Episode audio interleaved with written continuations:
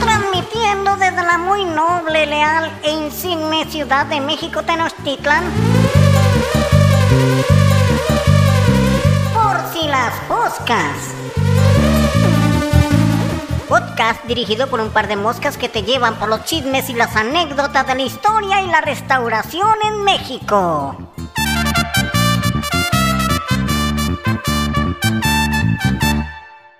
Bienvenidos a su podcast, Por si las poscas. un podcast que viaja por la historia, El arte y la restauración en México. presentado por la restauradora Mariana Grediaga. Y el historiador, doctor en historias maravillosas, Luis Huitrón. Comen. Paleta terminó de decir la frase. No, Paleta, compórtate. Estamos ya grabando el podcast. Para los que no, para los que, escucharon, es, esa es paleta. Cuéntales de paleta, porque sí. Paleta es como el tamaño de una bota, del tamaño pie 4, color, color negro con miel y tantito blanco. Ajá. Y es muy meón. es muy. Y, y- y se desmayaba. Ay, sí, no, se desmayaba del susto y así, abría sus patitas y como que no, no lo detenían cuando era muy bebé. Y había que darle azúcar, ¿o qué era? Sí, mielecita caro para que recuperara. Era así como mujer de los años 20 con corsé que se desmayaba porque no le entraba el aire. Pero que reaccionaba, revivía con mielecita cara. Mielecita caro y un beso de su amado. ¿Cómo estás, Mariana? Poco llena de tierra prehispánica en mi blusa y mi pantalón. Ah, sí, ¿qué andabas haciendo? Ahí andaba rascándole al lodo. Próximamente una, una surprise. Ay, sí, sí, sí. Esperemos apurarnos mucho para poder hablar del tema porque está muy top secret. Eso. Aparte el top secret es bueno. Ay, sí, como que da curiosidad. No, no. Y así genera, no sé, nervios. No, y aparte por lo que, por tu mirar, se ve que es algo muy importante y muy, muy chismoso. Sí, de hecho tú vas a ir la próxima semana a chismorrear por segunda vez. Es que yo, yo, yo me encanta el chiste. De hecho le pusimos la dragona el La día de hoy. dragona. Yari y yo le pusimos la dragona. Ya le había puesto Petra día. Petra la dragona. Petra la dragón. Ah, está bonito. Sí. Suena como a la Petra, la Petra, la loba, la caballona, sabes. como Toda empoderada ella. Aparte de supervisores, luego dicen, sí tenemos que pensar cómo se va a llamar esta pieza. Y ya, está el nombre, chicos. Sí, ya me la imagino en la cédula en Templo Mayor, ¿no? Petra la dragona. Petra la dragona. ¿Y cómo has, cómo has estado? Cuéntanos. Ay, pues en un sube y baja de la vida. Ajá. Y contenta y luego no tanto y así. Pero con ganas de ya grabar el podcast porque además nos, ya tenemos un outro muy coqueto y nuevo que nos grabó Ravi. Ay, sí, sí, qué bueno, porque ahorita yo le acabo de poner el otro, pero lo cambias, porque Ajá. sí es cierto. Así que que lleguen al final de este podcast para que se avienten el outro. Aparte el zumbido de la mosca es más largo. Ah, claro, porque aquí lo que importa es el zumbido de la Y hoy nos vamos a reunir para hablar de un tema bien padre, porque parece que se agotan los temas, pero no, porque hay tantas cosas de qué hablar. Y entonces un día Mariana me dijo, vamos a hablar de Chichen Itza. Itza. Pero aparte, ¿sabes cómo me salió? Estábamos en este tema de que no teníamos tiempo, no se nos ocurría de qué, ujú. Y estábamos viendo Wakanda Forever, Sergio, Yara y yo. Dije, hay que hablar de Chichen Itza, y entonces te mandé el mensaje y dijiste, claro que sí. No, sí, por supuesto. O sea, la inspiración fue el Wakanda Forever. Sí. Y, y, y, Chichen Itza, todo el mundo ha ido a Chichen Itza. Sí, ¿Estás de los que no han ido por piedad que vayan. Tienen que ir, así es. Y la verdad es que. Bueno, perdón que te No, no. interrumpa, pero o sea, es una de las siete maravillas del mundo, está declarado Patrimonio Mundial por la UNESCO, Sí. entran miles de personas al día, tantas que ya no dejan que se suba nadie al castillo, que es como la estructura más alta de, de Chichen Itza, iba a decir de Teotihuacán, perdón. Pero tiene que ver. Sí, Sí, tiene, tiene que, que ver. ver. Porque es mucha inspiración de esta parte de Mesoamérica, ¿no? Incluso los dioses, aunque se habla, se llaman diferente, significan lo mismo, como Chac y Tlaloc y como no me acuerdo quién y Quetzalcoatl. Ajá, Cuculcán, Ajá, Quetzalcóatl, ajá. Entonces como que tiene mucho que ver em, bueno, claro, estaban súper conectados. Y bueno, yo trabajé ahí unos meses y viví ahí unos meses y me dormí en una estructura de polizón una noche. Ahí por la por primera vez y única en mi vida hasta hoy vi la redondez de la Tierra. Pero vayámonos por partes. Sí, vayámonos por partes. Todo el mundo ha ido con su tía a cargar energía a la pirámide de Chichen Itza. Todo el mundo ha visto a que. Yo, yo nunca he visto la serpiente. Todo el mundo dice que la serpiente. Yo nunca he visto la serpiente. Mm. Eso está poca madre, porque en el equinoccio, solsticio, no sé en cuál de esos. La Tierra se va moviendo, Ajá. el Sol También. va haciendo su Ajá, sombra. Ajá. Y entonces los escalones eh, dibujan una sombra de un triángulo en la alfarda, ¿será? No sé cómo se llama. Como una, como una cosa recta que, que baja desde arriba hasta abajo y remata en una cabeza de serpiente Ah. de piedra. La cabeza de serpiente tiene como este barandal, no sé cómo se llama. Como un antepecho. ¿no? Algo así. Ajá. Y en ese antepecho, vamos a decirle así, se proyecta la sombra de los escalones y como la tierra se mueve, entonces parece que hay una serpiente serpenteándole. Bueno, ¿y si te enteraste que bajaron a cachetadas a una a una extranjera? turista y luego hace unas semanas un perrito se trepó corriendo, corriendo, corriendo. Sí, está increíble. Aparte, bueno, no lo hagan, pero tampoco pasa nada si se sube una persona cada año. Sí, no. ¿no? Porque cuando yo estuve viviendo allá, pues nos trepábamos. Yo no soy muy piramidiota, no soy muy fan de subirme a las pirámides, la verdad. Pero ahí eh, al castillo sí me subí. Justo el día que terminamos de trabajar allá, el Benja, que le mando un beso aunque no- ni nos oigan, ni nos topen, ni nada. Nos subimos los dos y nos tomamos fotos y nos acostamos ahí en el... Hasta arriba hay una estructura que tiene cuatro vanos y tiene como esta terracita y luego están las escalinatas por los cuatro lados y ahí nos acostamos, nos tomamos fotos, vimos el atardecer, nos dio el airecito porque es un calor de no inventes y fue como nuestra despedida de Chichen. Guau. Sí, fue súper bonito. Qué bonito. Y antes se podía subir, o sea, en el siglo pasado justamente, cuando yo estuve ahí, ni más ni menos. ¿Naciste en el siglo pasado? Ay, sí, pero parezco de este siglo, lo sé. No, no había tantos turistas, la verdad. O sea, sí había mucha gente, mucha, mucha que ni te estorbaban ni cuando ibas a asomarte al, a los cenotes o cuando te subías al castillo, no te estorbaba la gente. Pero ahora entran cientos o miles al día. La verdad es que es una cosa espantosa.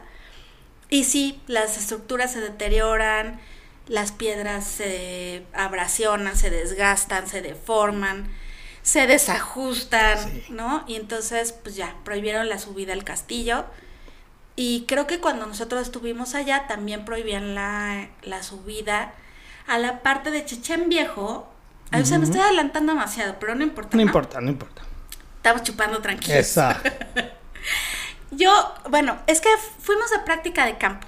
Y entonces eh, a mí me tocó, eh, eh, se llama el conjunto Las Monjas, Sí. que es como la frontera entre el chichén turístico y el chichén que no está excavado. Entonces se llama chichén viejo, pero no es porque sea más viejo, sino porque no está excavado.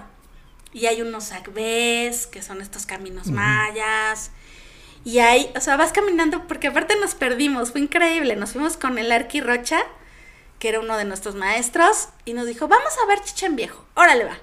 Entonces ya nos fuimos y íbamos con dos maestras o tres y el Arqui. Y entonces los que íbamos con el Arqui, pues íbamos en la idiota viendo los árboles y las aves, una coralillo falsa y así, ¿no? Y en eso dijimos, ¿y dónde están todos los demás? Pues nos perdimos en la selvita, ¿no? No, qué miedo. O sea, ibas caminando buscando al- a ver si le encontrabas a los demás. Así, un chacmol en la mitad de la nada. No. Sí, no, la verdad. Y tengo muchas fotos de eso. O sea, te sentías No, pues Isa- Isabel, Isabel Kelly. Kelly. Claro. Que ahorita vamos a hablar de ella. Y mm, vimos pedazos del sac, del sac B, algunas estructuras que no estaban excavadas, que eso es como muy padre, que bueno, igual y luego hacemos otro podcast sobre el área maya porque un día acompañé a un grupo de arqueólogos a recorrer un tramo por el que iba a pasar un gasoducto. Entonces, bueno, esa es otra incursión posterior a Chechen. Wow.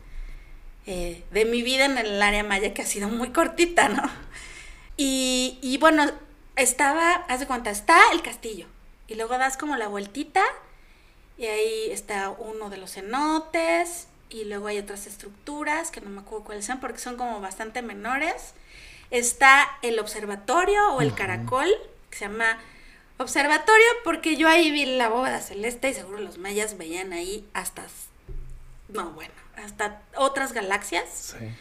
Em, y después del observatorio te sigues derecho un ratito y llegas al conjunto las monjas, que son tre- tres estructuras, que además hay una que es maravillosa, que los cuatro esquinas tiene un chac con esta nariz que es como un rollito, Ajá. con, como con unos cuentas como chalchihuites o algo así, porque es el dios de la lluvia.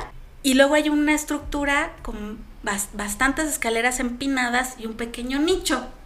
Es allí yo trabajé. Pero haz de cuenta, subes estas escaleras que están todas des- desvencijadas, o por lo menos en ese entonces del siglo pasado, y le das como hacia la orillita, y en la parte de atrás hay unos vanos, como haz de cuenta, unos arcos, unos dinteles con columnas, y entras y es un pequeño cuarto rectangular con bóveda maya con, restos de pintura mural. Guau. Y entonces ahí estuve yo eh, consolidando y trabajando, conservando esos restos de, de pintura mural. Los conquistadores le pusieron las monjas porque esas tres estructuras recuerdan o hacen así como un símil por, por la cantidad de cuartitos que tienen de un convento. Claro. Entonces por eso le pusieron las monjas. Que pero es lo pues, mismo que pasa en Uxmal, que igual le pusieron un edificio de Claro, las monjas claro, porque claro. les recordaba eh, los conventos, pues como la disposición, ¿no? De Sí, un patio central totalmente. y todo eso.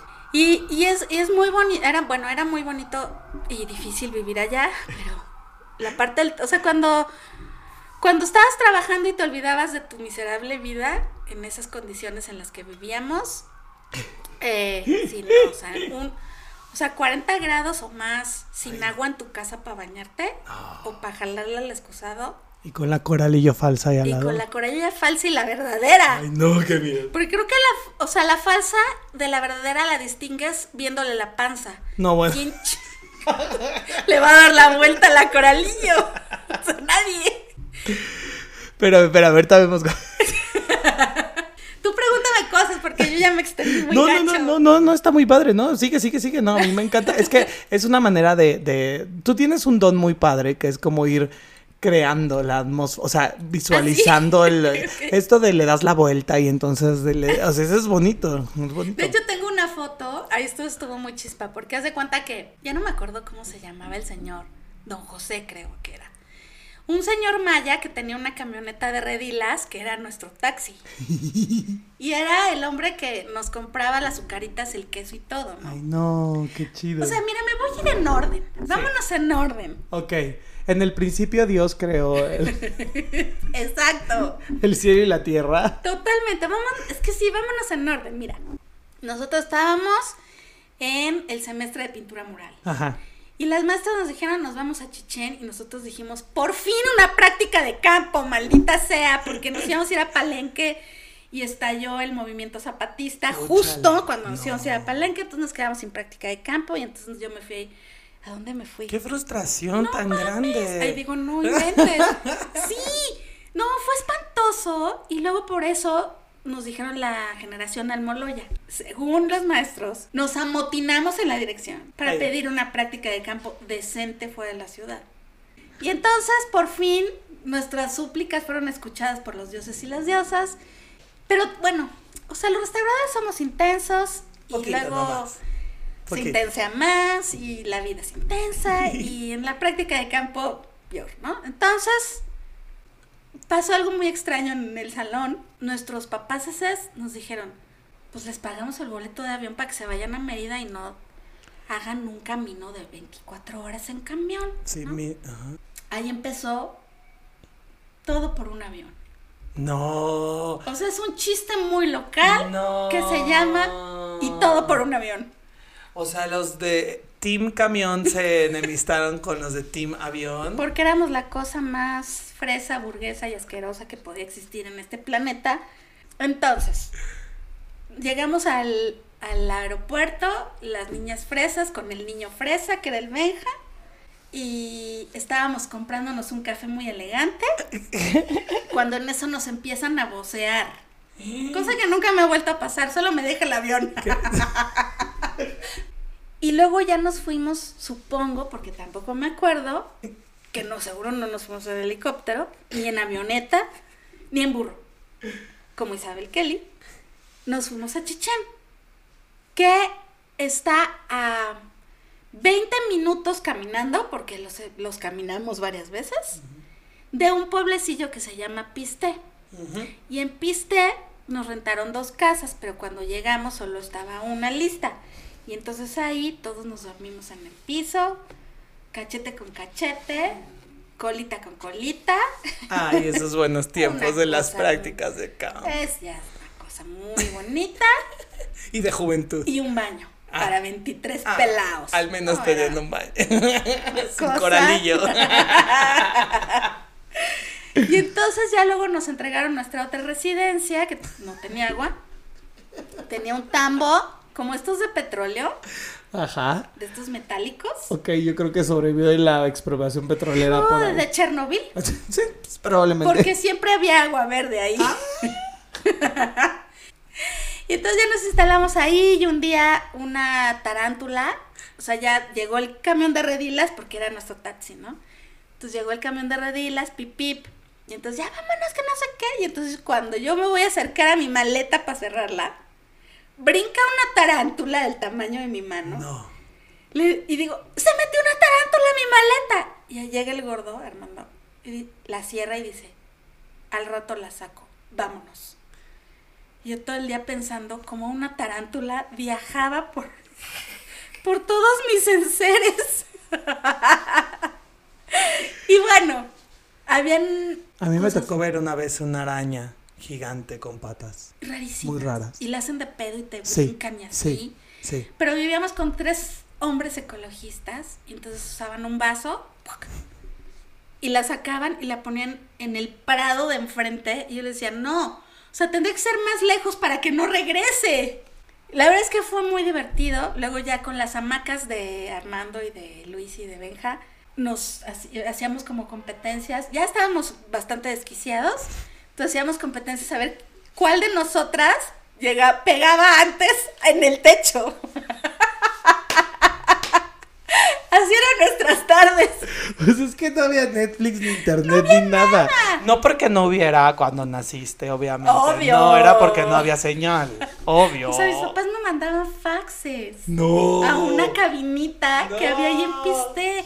También, y tengo una, el otro día que estaba viendo unas fotos, hay una, un mensaje, mi papá llamó para ver si yo vivía o moría, y entonces escribió el señor para Mariana de sus papás que la quieren mucho. Ah. Yo sí lloraba. Y luego, bueno, en la, o sea, no teníamos agua, ¿no? Y entonces uno se pregunta, ¿no se bañó en tres meses? Sí, pero no. o sea, después del bote verde de agua, pues todos nos pusimos... Ah, bueno, Todos nos, pues, nos Primero. drogamos con el bote verde de agua. al principio eh, trabajamos en la zona arqueológica y nos bañábamos en el campamento de los arqueólogos. Pero como éramos 20 pelados, más tres maestras, más un arqueólogo, Peter Schmidt, que ya murió.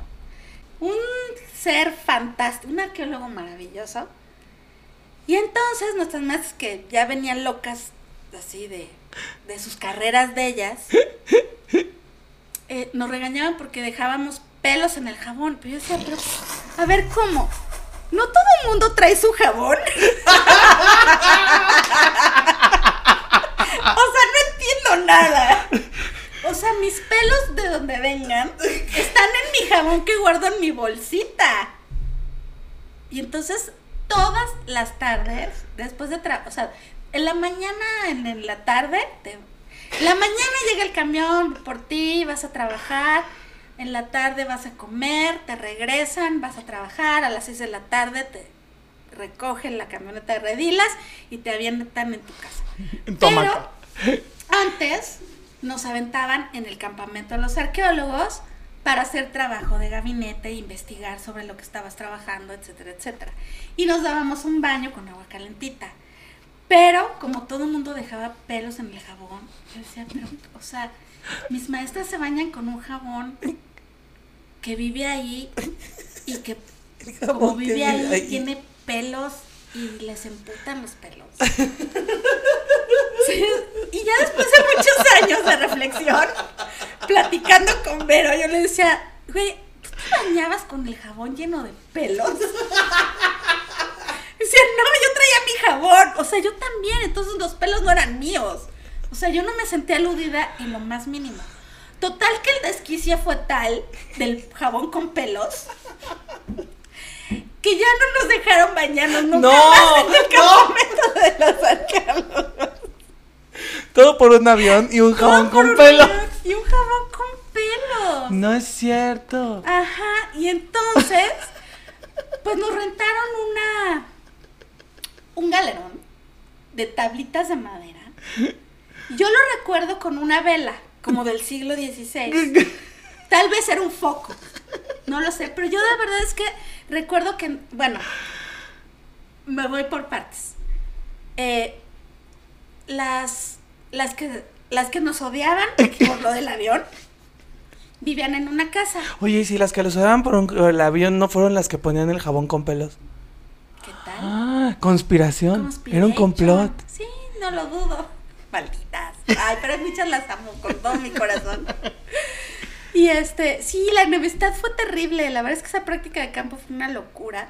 Pero bueno, nos rentaron esta galerón porque ese baño quedaba a un kilómetro de nuestras No viviendas. es cierto. O sea, lo que sudaste Exacto. en el día lo volviste a sudar del baño a tu Cuando casa. regresabas a, la casa, No. o sea, Laura y yo decíamos, ¿para qué nos bañamos? Pues sí.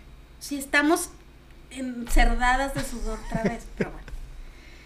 Entonces, las chicas de, de la otra casa se bañaban todas juntas. Ay, qué padre.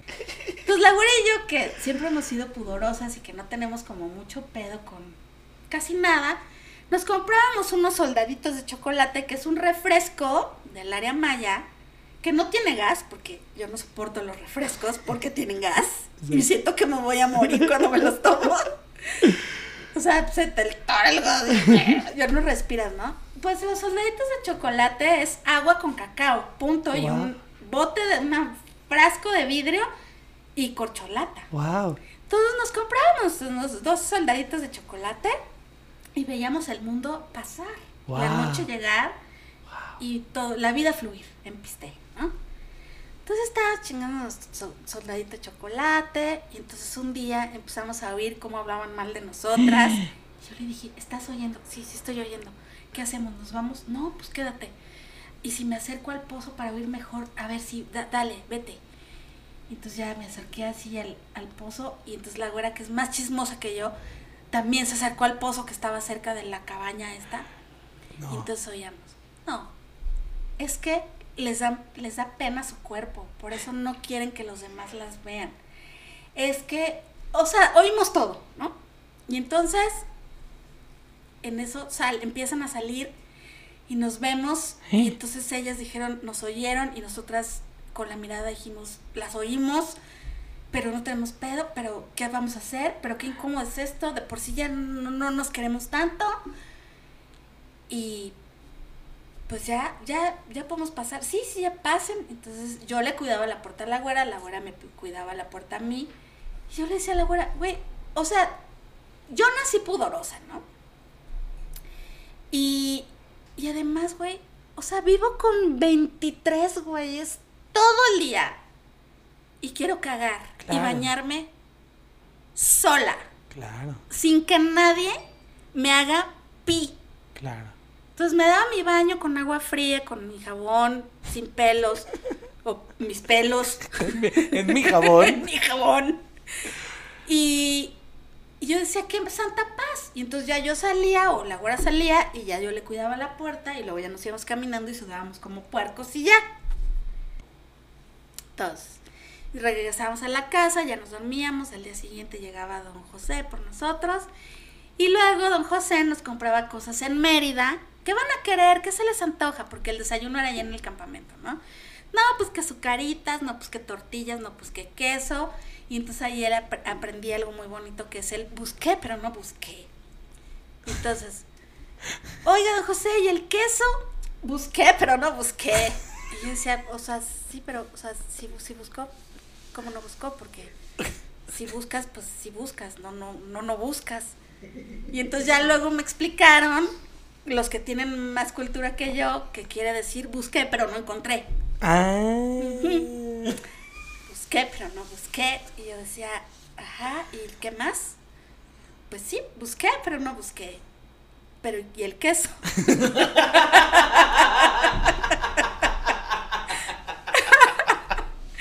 Era divino ese hombre, nos enseñó groserías en maya que ya ni me acuerdo cómo se dicen. Y, y luego fue Javier Vázquez a darnos clases allá de química. Y fue súper bonita esa parte. Y luego fue la Arquirrocha a darnos clases de arquitectura. Y tomábamos clase en las escalinatas del castillo. Wow, qué gran salón. Maravilloso, maravilloso. Así a las 7 de la mañana, cuando todavía está fresco y, y sombreado, y ahí tomábamos apuntes, no. ¿Y qué más? Bueno, pues ahí, no, ah, las maestras, como estaban malitas de sus emociones por ser restauradoras, este, dijeron, ¿cómo acomodamos a la banda, no? Porque tienen que ser, éramos tres grupos. Los de las monjas, lejos, lejos, y los del templo norte y los del templo sur, que es el mismo templo, nada más que la parte de arriba atrás, que Ujú. da hacia el juego de pelota, y los que dan hacia el Zompantli. Entonces ahí dijeron, ah, pues ya sabemos cómo le vamos a hacer, vamos a ponerlos con los que no se llevan bien. Entonces éramos las dos casas y, y aparte en la misma casa, pues había gente con la que no te llevabas tan bien. Entonces haz de cuenta que a mí me pusieron en la orilla del andamio, ¿no? Porque pues yo siempre platicadora, ¿no? Al lado del Benja, que me caía de la re. Y luego Talía, y luego no me acuerdo quién, creo que Leti y la güera hasta allá, ¿no? O sea, no, bueno. no podíamos hablar por ningún motivo, lejísimos. Y luego yo que soy más intrépida, me subí a la bóveda maya y me puse a hacerle ribetes y consolidar a unos fragmentitos de pintura mural súper lindos, en donde habían como pedacitos de personajes. Sí, la verdad es que eso estuvo muy, muy, muy lindo. Y entonces total que, pues, cuando no puede la vida contra uno, me hice amiga del Benja. Ay, me caía muy mal y yo le caía muy mal a él. Pues, ¿saben qué? Nos vamos a hacer amigos. Pues sí. Y entonces nos hicimos súper cuates, pero así, súper cuates de que los fines, haz de cuenta, trabajas de lunes a sábado, pero el sábado trabajas mediodía. Y entonces yo me iba ahí a la cabina telefónica, que era donde pasaban los autobuses. Y yo decía, a ver, este, este el próximo autobús a donde va a Valladolid, me voy a ir a Valladolid. Y entonces llegaba el Benja, ¿qué onda? ¿Dónde vas a ir? No, voy a ir a Valladolid. Ah, pues te acompaño, órale, vamos. Y llegamos a Valladolid y estaba todo el salón ahí. Y fue la vez, o sea, fue creo que el primer fin de semana. Después de comer, como dice la güera, puerco con cerdo diario. Porque nos daban de comer puerco con frijoles y frijoles con puerco. Todos los días. O sea, sudábamos sales, así. Aquí en, no sé, esta parte, ¿cómo Ajá. se llama? Del, del antebrazo. El antebrazo De la- donde- Donde dobla. Ajá. El antecodo. El antecodo. El antecodo. Así, aquí era una cantidad de sales, de estalactitas. No. No, horrible. Nos deshidratábamos, estábamos muriendo entre el puerco y el cerdo. Que comíamos diario y no sé a qué olíamos, seguramente a lo mismo. Y entonces yo dije, mira, Valladolid se ve grande, ¿eh? debe haber un hotel y debes de estar, a ver, comida, ¿no? Entonces llegamos, nos encontramos a toda la banda ahí. Nosotras, yo- nosotras nos quedamos en un hotel porque estaba mi- la güera, ¿qué onda? ¿Qué es aquí? No sé qué, no, pues aquí en la civilización. No, pues estoy en tal hotel, vente. Entonces cada una eligió un cuarto sola, creo que me bañé como 14 horas. Yo decía, no puede ser, es agua y es caliente y le puedo poner fría. O sea, la modernidad. Y el, y el excusado se puede jalar y se va. y hay una cama y hay tele y un reguilete. O sea, esto es- ¿no? Y había un restaurante y entonces cuando salí de mi largo baño, están todos en una mesa larguísima con unas cantidades ingentes de comida. Y entonces yo pedí, me trae un gazpacho, me trae un queso fundido, me trae una milanesa con queso y no sé cuántas cosas más Mm. pedí, más una chela, dos chelas, tres chelas. Y yo tenía un ferrocarril y todo me lo tragué. Todo, todo. Fue increíble. O sea, era como, sí, como un beduino que llega a algún lugar y dice, Aquí sí hay. aquí hay, aquí hay algo que, ¿no? Ajá. Que me hace falta. Sí. Entonces me comí todo, nos comimos todo, nos fuimos a dormir, luego al día siguiente Valladolid, Valladolid es un lugar súper lindo. Ah, no, nos fuimos a bailar salsa. Nos fuimos a bailar salsa, sudamos como cerdos Pero ya se podían bañar. y ya nos podíamos bañar, entonces ya cada quien a su cuarto, sin nadie que te estorbara, sin nadie que... Qué dijera- delicia. Sin nadie que roncara, nada. Qué ¿no? delicia.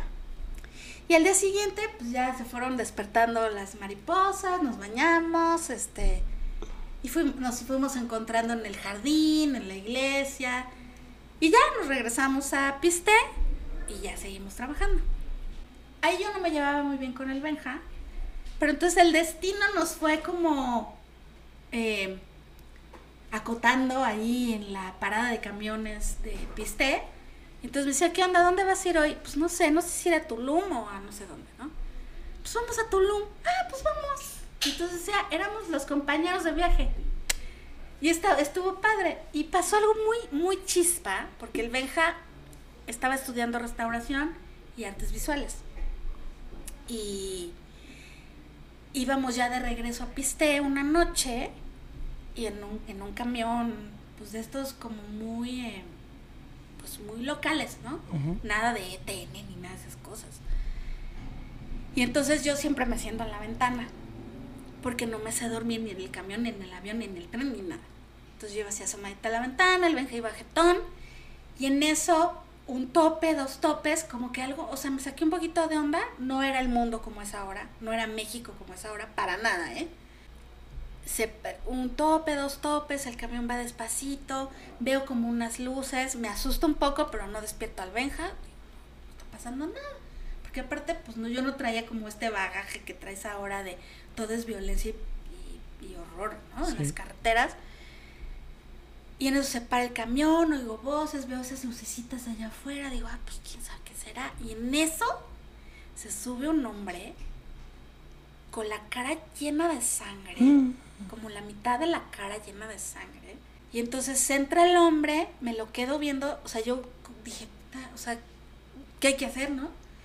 Entonces el hombre se va para atrás, a mí me dio como pena, como, como un poco de, "Ay, no", o sea, lo voy a incomodar si me lo quedo viendo y si voy y le pregunto, o sea, no sé, no sabía qué hacer. Y entonces me quedo pasmada el resto del viaje, el hombre ya no lo volví a ver, pero... Y le conté al Benja cuando llegamos a Pisté. Oye, güey, fíjate que pasó esto en el camión. Mames, ¿por qué no me dijiste? Pues porque ibas jetón, güey. Pero me hubieras despertado, no. Entonces me dijo, cuéntame paso por paso qué pasó, ¿no? Entonces ya le conté todo, así. me- mejor que lo que acabo de explicar ahorita.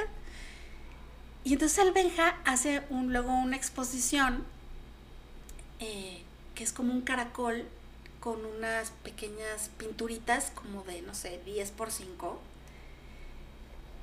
Y me dicen, en esa exposición hay una sorpresa para ti. Esa exposición fue dos años después del viaje a Chichén. Y uno de los cuadritos, que son, eran 365 cuadritos. Era el hombre ensangrentado. Ajá. Y entonces dices que ese día pinté un cuadro por día y ese día, cuando tú me platicaste ese relato, como que fue muy poderoso y fue lo que pinté, aunque yo no lo viví, no lo vi, pero lo, lo viviste tú, ¿no? Y le dije, ¿pero qué crees, güey? Te falló algo. La sangre era del otro lado. Ajá, sí, muy padre. Y bueno, pues ahí dimos el rol el fin de semana.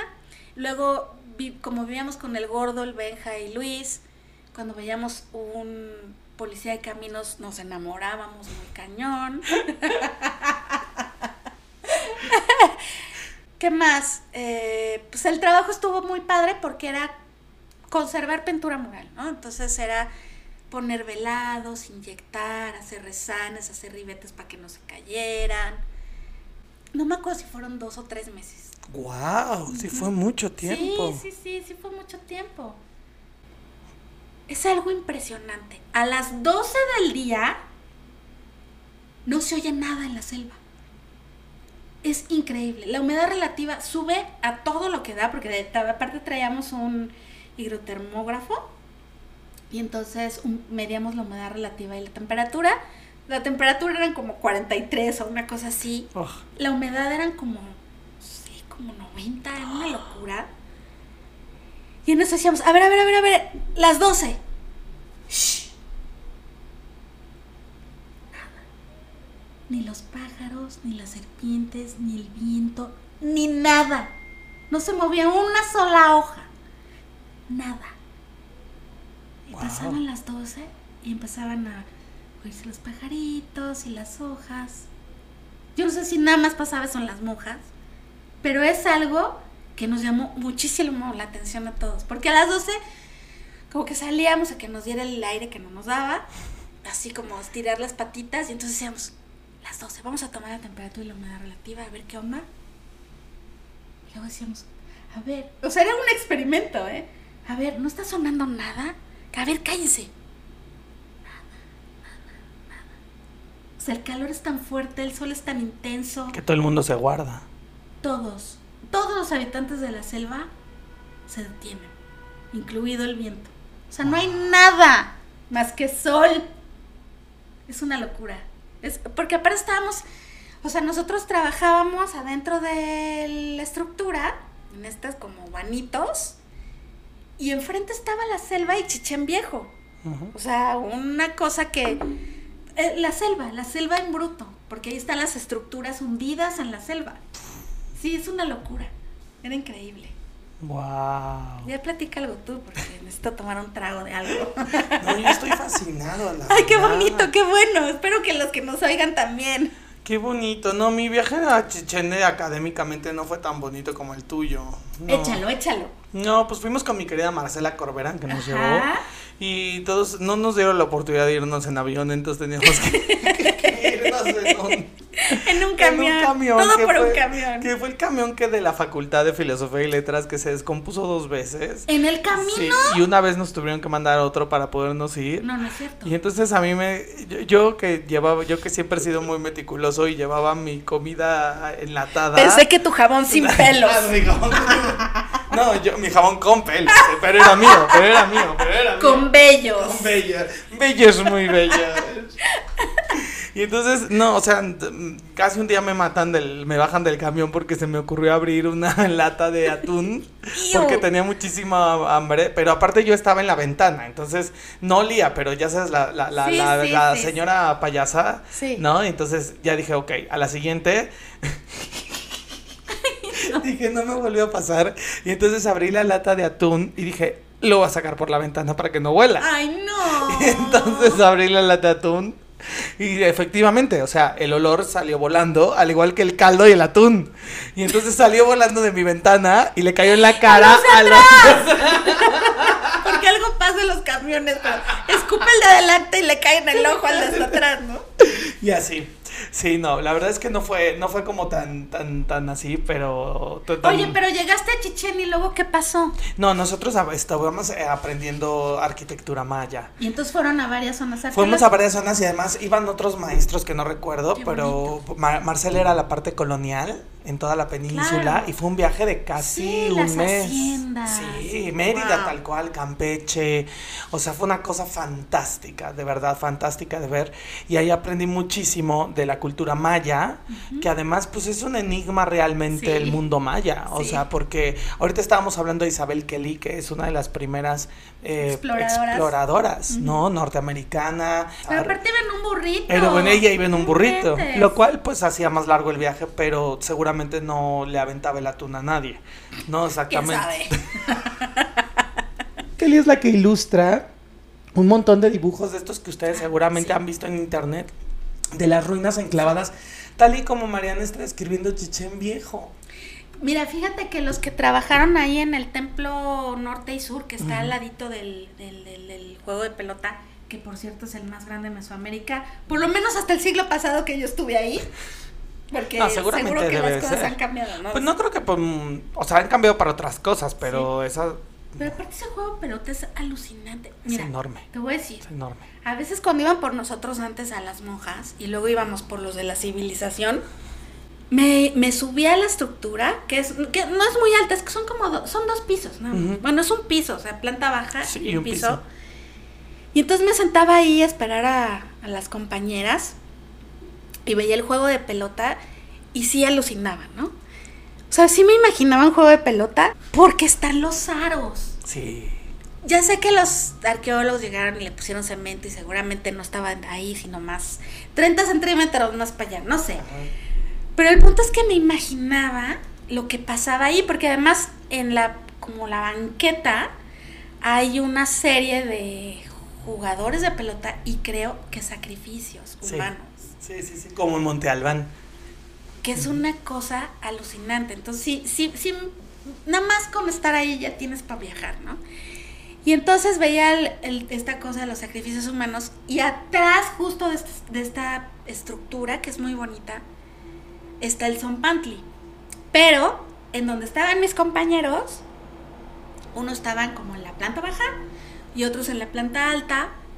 Y según recuerdo, los de la planta alta estaban trabajando unas pinturas murales que más bien ya eran como manchas, que son unas pinturas murales que Isabel Kelly dibujó. Entonces en nuestras tardes de ir a hacer gabinete a la- al campamento de los arqueólogos, mis compañeras pues estuvieron investigando y encontraron los dibujos de Isabel Kelly. Y entonces hicieron, creo que como una, como, como con papel albanene, Como una calca. ¿no? hicieron una calca y entonces la pusieron sobre el muro. Según lo que recuerdo, que tú sabes que no recuerdo muy bien, pero es poco lo que recuerdo, la pusieron en el muro y entonces empezaron como a moverlo, como para ver en dónde Cazaba un cazaban diseño. las imágenes. Y lo lograron. Lo que es muy triste es que cuando nosotros llegamos en el 90 y no sé qué, pues ya no se veía nada más que una mancha verde, unas líneas, etcétera. Pero cuando pusieron la calca de Isabel Kelly, pues ahora pienso que pues que fue como regresar al tiempo, ¿no? Sí. Y que supongo que en el informe final que ellas entregaron, que pues, yo nunca lo vi ni nada porque pues, uno es estudiante y anda en la idiota, supongo que hicieron como algunas fotos con estos ejercicios para identificar, bueno, pues aquí estaba tal guerrero, tal personaje, este estaba vestido de verde y aquí había otra cosa. Y se me hizo como muy valioso y además luego cuando viví en Colima, los arqueólogos me hablaban de Isabel Kelly y yo decía, no mames, o sea, esta mujer llegó hasta acá en burro, ¿qué onda, no? Sí. Me- o sea, me, me parece Isabel Kelly una cosa fuera de serie, o sea, una mujer, una gringa en un burro por todo Mesoamérica. Qué pedo, ¿no? Sí. Y además luego hizo un análisis de, de cerámica, con restos de cerámica colimota, y como unos catálogos. Ujú. Decía, bueno, es que esta mujer, ¿qué onda con su vida? ¿Nadie la quería o qué pedo? ¿No? Porque viajó por todo el país. Sí. O sea, ¿qué onda? No, y lo que dejó. O sea, Y yo me quejaba porque no tenía agua en el baño. No, bueno. Y porque se metió una tarántula en mi maleta. Ay, no deja tú eso, el pelo en el jabón. ¿no? El- o sea, y no me puedo bañar porque sudo un chingo, ¿no?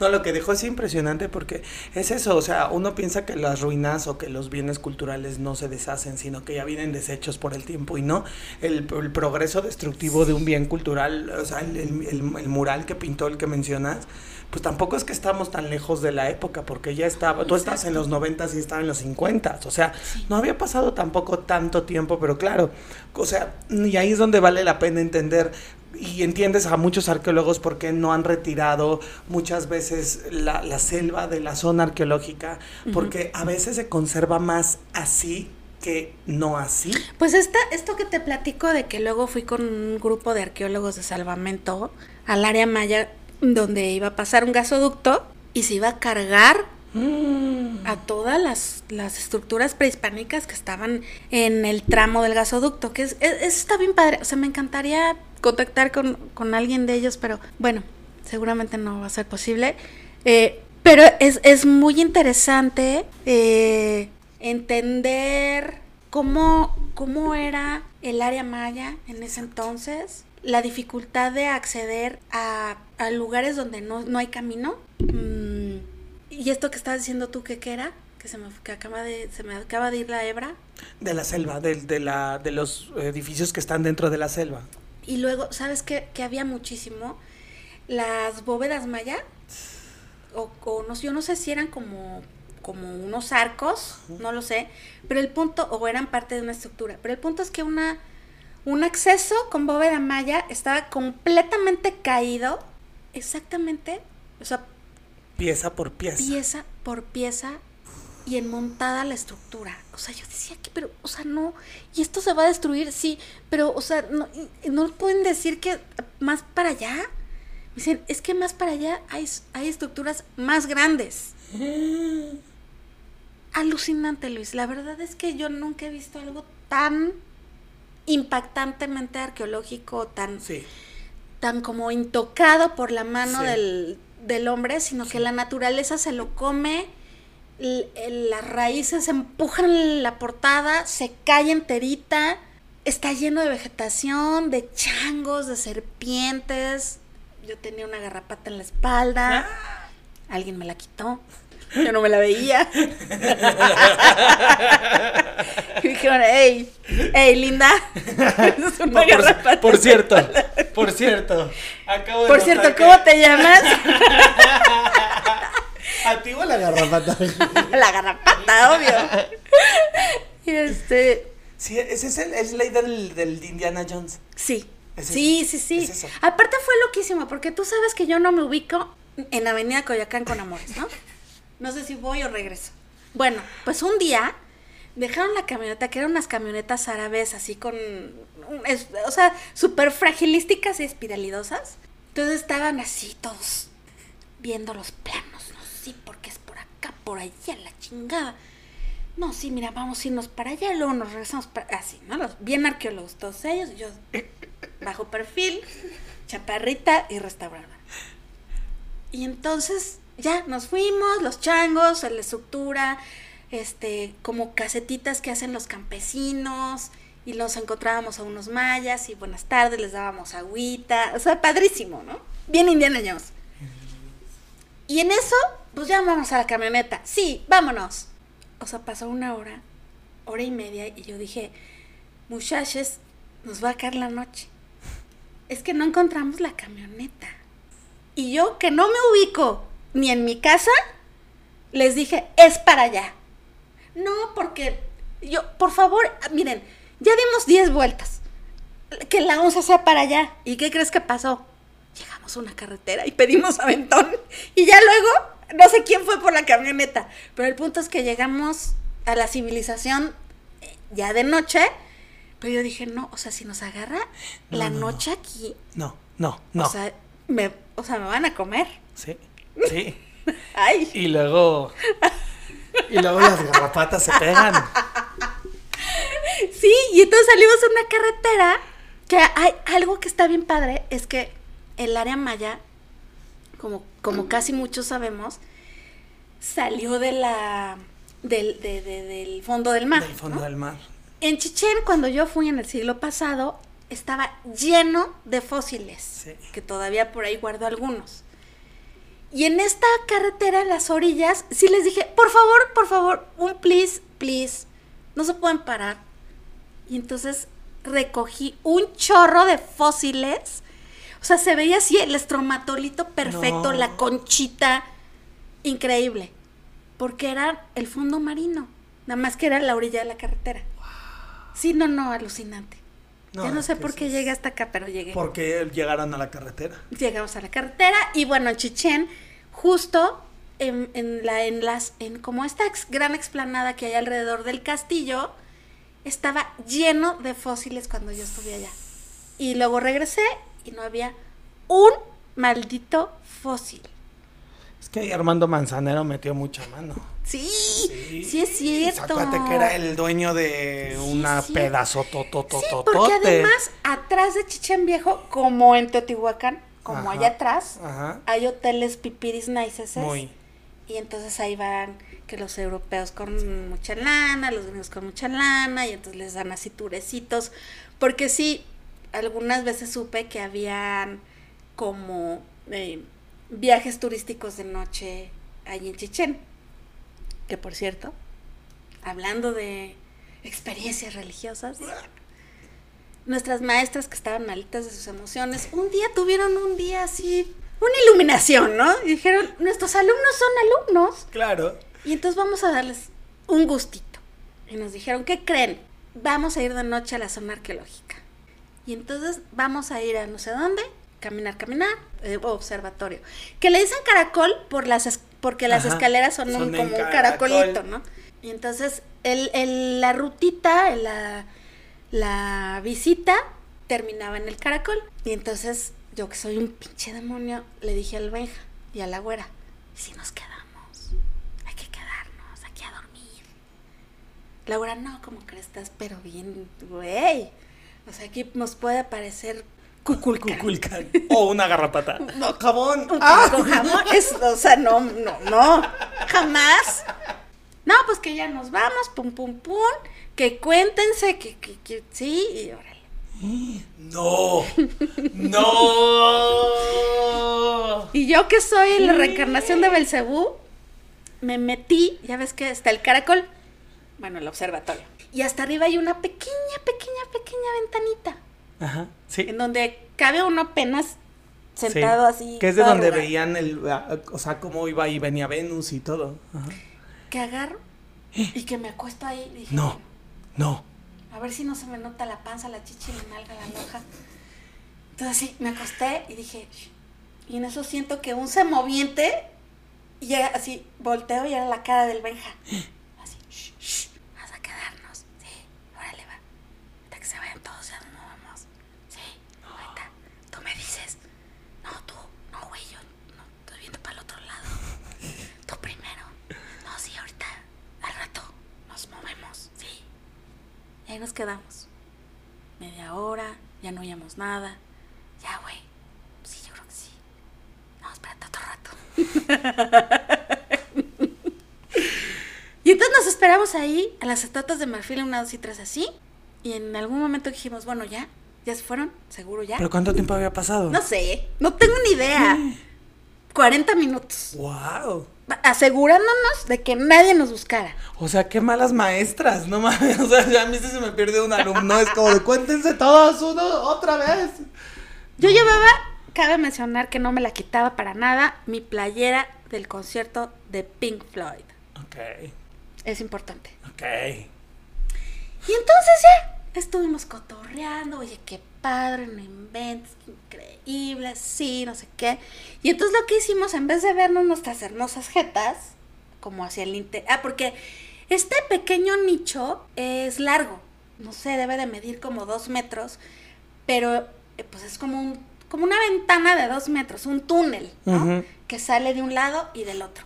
Entonces, en vez de vernos las jetas para adentro, decidimos movernos y que nos, nuestros pies quedaran hacia adentro y las cabezas hacia afuera para poder ver La noche, selva, el cielo, las estrellas. Y estábamos cotorreando porque aparte nos oíamos re bien. Los dos somos petit. Sea, el Benja, como siempre, se quedó jetón. en los mejores momentos siempre se dormía ese güey. Y pues yo creo que no sé, han de haber sido como las 2 de la mañana. Y yo estaba, o sea, estaba disfrutando. Me sentaba aquí, me sentaba allá, me bajaba, me subía, me volvía a acostar. La verdad es que, o sea, sí el Benja se durmió, pero tampoco sé muy bien si seguro se despertó y hacía lo mismo que yo, pero en su pedote, ¿no? Cada quien en lo suyo. Y como a las 2, 3 de la mañana, me volví a acostar y volteé para arriba. Cuando uno le dicen la tierra es redonda, pues dices, pues ha de ser, ¿no? Qué sé yo, nunca la he visto redonda. A mí me dijeron que no era plana, ni habían cocodrilos abajo, ¿no? Y Entonces dije, puta, qué pedo, esto está súper loco, porque estoy viendo la bóveda celeste. O sea, vi perfectamente la redondez del cielo de un lado al otro. Porque la selva es bajita y no hay Ajá, montañas. No hay montañas, porque salió del suelo marino el- esa zona. Pues sí, ha de estar alucinando bien gacho. Entonces ya pateé al Benja y le dije, güey, a ver, ¿qué ves? Y me dice, no manches, va, porque me dice Maraña, no manches, Maraña. Es la bóveda celeste. Estábamos viendo la redondez de la Tierra en la selva en el observatorio de los mayas. ¿Cómo lo vieron ellos? Y se veían las estrellas, se veían los arbolitos al horizonte, pero se veía perfectamente bien dibujada la bóveda, así, el, el- el semicírculo. Pero creo que ha sido de las cosas más increíbles que me han pasado en mi vida de comprobar lo que dicen los científicos, así mira, en Guarachis. La bóveda celeste. Y entonces ya me quedé jetona, ahí así admirando la maravilla, me quedé dormida y en eso me empieza a dar como un shock y me despierto porque a temblar así, no me puedo detener.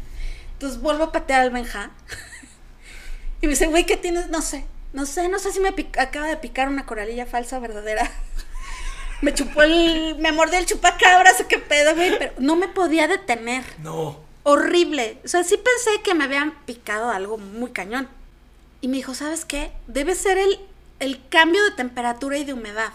Y entonces empezó, gracias a los dioses y a, A la las vida. diosas y a los mayas, empezó a salir el sol en el horizonte. Y con el primer rayo de sol que le dio al aire, dejé de temblar. No. Como que se enfrió muchísimo el aire Pero de pronto. se me empezó a quitar la temblorina y entonces el güey todo, ya vámonos, Maraña, ya vámonos, porque además dije, no, o sea, más bien, ya que lleguen, nos incorporamos aquí a las monjas a trabajar. No, no, no, no, no, no, no, ¿qué tal que, es que te tienes que revisar, qué tal que sí te mordió algún bicho o algo? No sé. Nos fuimos caminando hasta Piste, recuérdame lo de años después. Años. Este, ya, no- y es una banqueta larguísima desde la zona arqueológica hasta Piste. Ok. Y entonces ahí caminamos, caminamos, caminamos, llegamos a nuestra casa, me dijo, revísate. Pero cuando íbamos caminando, volteaba a ver mi playera favorita ¿De del Pink Floyd? concierto de Pink Floyd. Ve esto.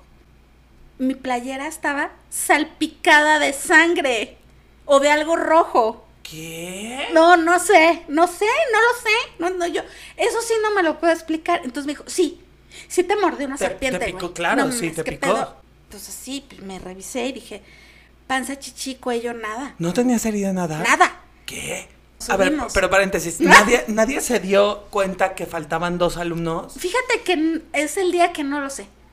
Yo supongo que la güera sí, porque siempre la güera me tiene en la mira. Pero pues no había la celulares, maestra. no había nada. Las maestras vivían en el campamento los arqueólogos. Obviamente les... Es que por eso era el pelo con jabón y pelo de arqueólogo. Ay, pelafustanes. Pelo de estiezo, ¿no? Pelos tiesos.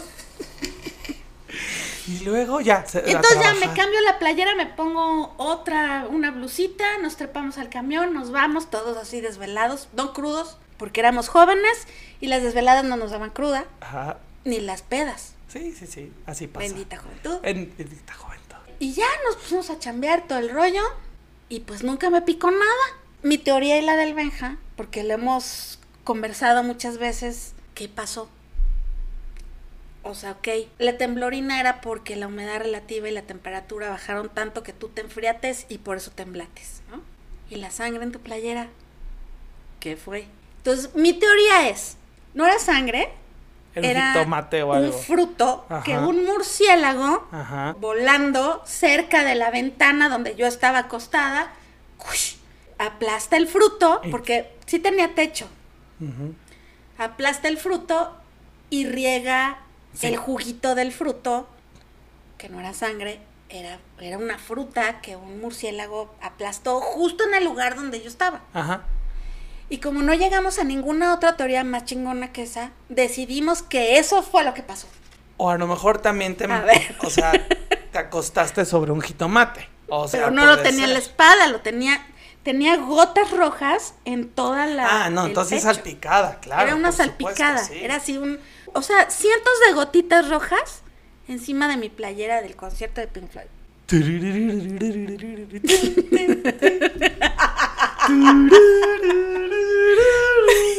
Sí, claro. Y nadie hace nada. O viajaste en un plano estelar, interestelar. Y llegué a temblando. Otro tiempo, espacio y te sacrificaron. Ay, no, Y qué entonces bonito. sí regresaste. quiero. Ese me gusta más, pero Fuiste no y te tenía a la mano. Ay, no.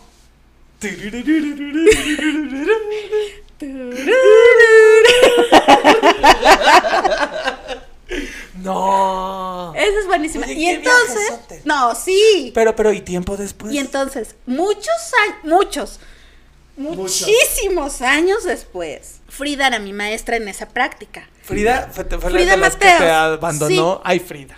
Pero Frida cuidaba a los de ot- otro de Ah. las estructuras. A mí me cuidaba Margarita.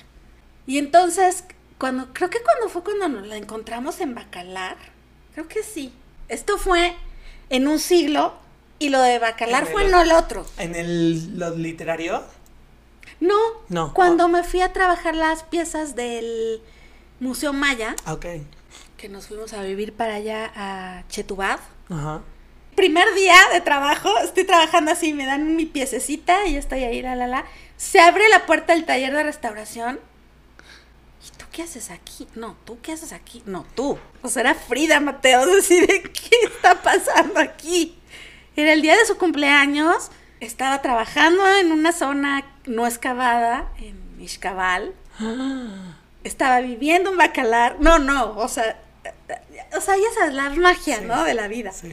En, en ese, en ese tiempo que Frida estuvo allá y yo también, pues nos veíamos prácticamente diario y entonces un día nos metimos a la laguna con una chelita a cotorrear. Entonces me dice Frida, es que eres un mito y quiero que ahorita me lo aclares. Nos dijeron los custodios de Chichen Itza y yo, que dos estudiantes se habían quedado a dormir en el observatorio. Pon tú, pon tú, que sí. ¿Y por qué no hicieron nada? Dice, porque los vieron salir de la zona arqueológica por las bardas que ponen para las vacas. ¿Yo cómo vas a saber? Dice, porque no podía haber nadie más que tú que hiciera eso. Sí, fui yo. ¿Y quién más era? El Benja. La siguiente que vayas, este, ¿me dan descuento por ser mito? Soy el mito. Soy el mito. Sí, Mucho soy yo. gusto, Un siglo gusto. después. No, wow. Sí. Qué increíble viaje. Sí, no. No, pero de- a todo, a, a ni- a- a niveles muy profundos también. La verdad es que normalmente las prácticas de campo te hacen entrar como en un estado y entonces aprendes como mucho de ti, Sí. estás en contacto muy directo con cosas que hace mucho tiempo no se tocaron, ¿no? Y que estás ahí para que no se caigan. O sea, es como un esfuerzo del cuerpo, de la mente, de la garra de la que estás hecho. Sí, claro. O sea, hay gente que no aguanta. Hay gente que no aguanta. aguanta. Y en condiciones mucho más cómodas que Ajá. lo que ves. Llevaba un sleeping y dormí toda la práctica de campo en el suelo. Uno es joven y bello y todo eso. Pero sí, o sea, entras como en unos estados en los que comes porco con cerdo una semana, ¿no? Sí. Y situaciones peligrosas. Y situaciones peligrosas, A mí sí. el desarrollo me salvó de un alacrán. Claro, Ujú. claro, sí, sí, sí. O sea, y fue porque Elsa dijo, ¡a la camioneta! Y ya, y llegamos, pero sí, o sea, y en plena noche y en, sí, por supuesto. Sí, porque además uno se pone en riesgo. ¿Qué chingados haces canta dormir ¿Qué, no, ahí? ¿Qué chingados hacen adolescentes, posadolescentes, Veinteañeros que estás veinteañeros? Recién... Pues están trabajando. Y es que, ay, no sé, y creo que aquí viene el momento emotivo. Porque, más, pues, de otro momento Ay, emotivo. bonito. Porque te enseñan de lo que puedes ser capaz. Esos maestros que te comparten la emoción de cuando ellos viajaron porque alguien los llevó a ellos, ¿no? En algún momento y te heredan eso y es lo que tú heredas. Y entonces te sientes privilegiado por poder estar sí. en una, qué sé yo, en un, en un hoyo, al lado de una piedra, a la- en una pirámide, en un retraso, un retablo, abajo de un santo, con los huesos de alguien. O sea, todas, todas, todas esas cosas, ¿no? y, y- y te sientes con el privilegio y con la responsabilidad y, y creo que es un sentimiento de ponerse la playera, ¿no? Entonces te pones la playera ¿Con sangre? con sangre o fruto y, y- y vives. Vives lo que poca gente puede vivir y, y nuestras carreras tienen muchas deficiencias, mucho peligro, como todas, ¿no? En su campo. Pero, muchísimo aprendizaje. Muchísimo aprendizaje. El personal, Y- sí, el profesional, el de la vida. Y esos escenarios. Esos escenarios. O sea, yo no sé cuántas cientos, miles o millones de personas Sí. no han podido ver la bóveda celeste. Sí. Y son cosas que es un privilegio y solamente llegas ahí por lo que estudias. O sea, Sí, voy a, voy a, con- voy a contar una, una este, eh, indecencia. Ay, sí, porfa. Bueno, no es indecencia, no es indecencia. Ah, entonces no. O sea, mi primer beso fue... ¡Perre!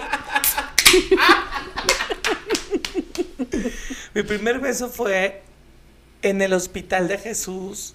¿De la Ciudad de México? Sí, Ay, o sea, al lado del monolito, del, del, del De monumento a Cortés, a a metros de los huesos de Cortés. Ay, eso sí está padre. O sea, llegas a estos niveles de vivir cosas como el primer beso o como lo que sea. O sea, también puede sí, ser lo que la sea. primera vez que ves la bóveda celeste primera vez que o la primera ajá. vez que tienes sangre. O la primera vez tuya. que crudeas, o la primera vez que te vas de viaje de campo, o la primera vez que también haces match con personas que no pensabas que ibas a hacer Ajá, match. por ejemplo. ¿no? Y salen sí, amistades sí. increíbles. Sí, yo todavía sigo siendo amiga del Benja. Es que cómo no puede ser así si todo el entorno es mágico. O sea, y creo que la magia es siempre, nada más que nosotros la transformamos a cotidiano. Y Sí. cuando sales de tu zona de confort, donde buscas y no buscas, y Mm. donde tienes un jabón con pelos, y maestras locas, y alumnos desquiciados, Desquiciados, y sí, un tambo y totalmente. 40 grados, y te conoces en eso, y ahí es donde te encuentras la magia que estaba en ti, tú reaccionaste, y tú hiciste y tú viviste.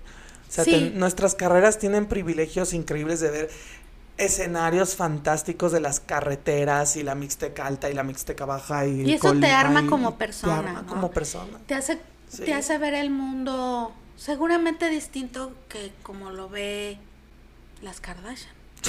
¿No? O sea, Sí, y te hace querer no ser las Kardashian, sino Sí. ser así, ser quien Ser eres, seguir restaurando, rascando lodo, atascarte de tierra, porque así estoy Hoy hoy. no traes un tuple de Pink Floyd con sangre, pero No. traes tu bonita Mi blusa piel con lleno de, de tierra. tierra. Prehispánica. Y es eso. Sí, sí, la verdad es que sí, sí es muy valioso. Y, y bueno, esta cosa de tal vez nacer para lo que eres, ¿no? Eh, profesionalmente. O encontrarlo. Ajá. Yo la verdad es que no creo que pudiera ser mejor y más feliz una cosa que sea restaurar. O sea, podré, puedo quitar siete horas tierra de una piedra y me parece increíble. O reintegrar durante ocho horas 20 centímetros cuadrados en rigatino. O sea, tal vez parezca la cosa más aburrida y sin sentido del mundo, porque alguna vez en Colima me planteé qué cosa tan estúpida estudié. No tiene ningún sentido restaurar porque vas en contra del tiempo. El tiempo transcurre sobre las cosas y uno nace, crece, a veces te reproduces y mueres. Qué estupidez estudié, qué tontería. Y entonces dije, ya sé, voy a estudiar geología. Ah, no, sí, igual de estúpido. No. Entonces mejor me metí a danza. sí. Sí, o sea, la verdad es que sí creo que no podría ser otra cosa con tanta alegría y, y tan concentrada y tan, tan incorporada a los objetos como ser restaurador. Y de eso es lo que se trata. Sí. De eso es lo que se trata. Y otra cosa que me gustaría platicar de Chichén, porque me puse a leer de Chichén, porque luego hago mi tarea, ¿no? para el podcast, aunque no parezca. Ahora va a ser un podcast diferente porque antes la reflexión era la parte sentimental. Ay, sí. Y ahora era el está, final. ahora está, ahora podemos hacer el final de, de- o la mitad así como de datos. Sí. Para que sea. Porque a ver, mira- tú me echas uno y yo te echo otro. Órale. ¿Va? Mira. A ver. Va. Eh, Ping pong de datos el de que, la cosa que más me impresionó de Chichen está la, el templo de las mil columnas, Sí. que en realidad son 200, ¿no? Sí. Es- son dos plantas, Ajá. pero una quedó enterrada. Y entonces la de arriba eh, son las mil columnas que no, son 200. Y me parece que era como así, oficina del guerrero, Ajá. pase con la secretaria. Ajá. Y otra parte era el mercado. Ujú. Pero entonces, cuando estuvimos allá, Peter Schmidt, qué arqueólogo tan fantástico, nos llevó a la parte de abajo de No. las mil columnas. No. Sí, ¿Y hay otras mil columnas? Sí. Pero como están re- como reenterradas por los Itzáes, porque eran quienes habitaron Chichen Itza. Ah, por eso es Chichen. Chichen Itza. Itza.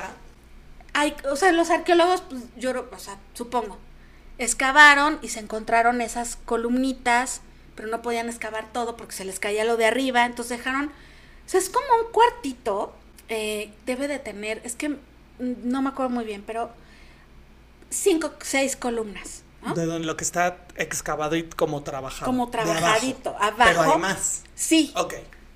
estas columnas tenían pintados guerreros como en, en, en ocre, en azul, estaban estucadas obviamente, y eso me impresionó muchísimo. Pues, ¿sabes? No tiene nada, nada, nada parecido, pero un poquitito, la vibra, la sensación, eh, la sensación es cuando entras a la, al Quetzalpapalotl Ajá. y ves los periquitos Sí. en Teotihuacán. Sí. Es como esa sensación de, no sé, pero es esa sensación cuando entramos a ver esas columnas, que aparte ya estaban restauradas y todo el rollo, Wow. es una locura. Porque aparte cuando sales, pues obviamente las, las columnas que están allá afuera están pelonas, están rehechas. Y estas, como tienen pintura mural y tienen estuco y están restauradas, no están rehechas, Wow. entonces son dos niveles de columnas. El primer nivel lo reenterraron los Itzaes y dejaron en donde tú puedes caminar alegremente Ajá. por las columnas, que son un chorro, y una parte era para los guerreros y otra parte era para el mercado. Wow. A ver, en la pirámide de Chichen, ¡Ay, joder! ¡Sí! Ajá. ¿El jaguar? no, Ah, ok. abajo del castillo Ajá. hay dos etapas constructivas más. Utilizaron el sistema del robotcito de Marte que metieron la UNAM y la Elena, pero al el- la ENA, no Elena. Ok. Elena, la ENA, eh, metieron a la pirámide de Quetzalcoatl eh, para el túnel en Teotihuacán, Ah, del proyecto ok. Mictlán. Ajá. Y ves que metieron también el robotcito a la del sol. con- Cuando Ajá. hablábamos de que no era pirámide del sol, sino del agua, che, los podcasteros que no han escuchado, váyanse al, al episodio de Teotihuacán. y entonces metieron ese mismo a ver qué había. Y encontraron dos etapas constructivas previas. Y abajo, ¿qué crees que hay? De las tres etapas constructivas. Un cenote. Un cenote. Sí, porque aparte la, la pirámide del castillo está flanqueada por dos cenotes. Uno, es un- uno que te vas como hacia el Zompantli selva Ajá. poquito y el otro está entre las mil columnas, que son 200, y el observatorio. Como hacia atrás, ahí está otro cenote. Y el tercero está en el centro. No manches. Ujú. A ver, matamesa. Ahí te va. Son como, somos como raperos, ¿no? Ahora sí te voy a chingar. Vas a ver cómo vas a perder. Habían tres pirámides. pi- pi- pi- pirámides. En, adentro del- de la estructura del cono Ajá. del castillo, Ajá. ¿En el templo de arriba? no. No. Haz de cuenta, no hay templo arriba. Ah, en el cuerpo ¿En de la el pirámide. cuerpo? Ajá, ajá, ajá. No me acuerdo de qué lado, pero es como del lado del cenote y del Zompantli, Ajá. que no sé si es norte, sur, este o oeste. A mí no me pregunten cosas tan difíciles. Hay una escalinata mucho, muy, muy empinada, en la que cuando subían los turistas te ibas como agarrando de lo que podías. del turista de enfrente o de lo que fuera. En aquel, en el siglo pasado, cuando podías entrar ahí, es muy, muy estrecho. Cabe solo una persona. Suben y bajan. No. Entonces, señora gorda, pues tía mataba a todos. que se La resbalaba y- no. Sí, porque lo más asqueroso de esto es que, que agarras y dices, me voy a caer, ¿no? Entonces que agarro y que me agarro de las paredes, pero las paredes están llenas, De cebo humano. Sí. Oh, qué asco. humedad relativa al 100 mil por ciento con, Con grasa, de y puerco con puerco. de Y cerdo jabón con, con puerco pelo. Ay, no. y me amarraron como puerco. Y No entonces- mames. dices, o sea, lo voy a conseguir, voy a subir, Uy, voy a hacer. Pero es como el de el, el palo encebado de sube, No sube, manches. sube. Y no subes porque te vas Es resbalando. asqueroso. Guácala. Asqueroso, pero asquerosísimo. Guácala. Entonces yo así me que, que me limpio así mi pantalón y dije, si me caigo el de, sobre el de atrás, pues rodaremos todos. ¿no? Sacrificios humanos. Subes y subes y subes, pero empinadísimo. ísimo. No. Llegas un altar Un altar. De un jaguar No. rojo con veste y azul. Y según yo, que no me acuerdo de nada, creo que está en posición de Chacmol. No mames. Eso lo pongo entre comillas. Sí.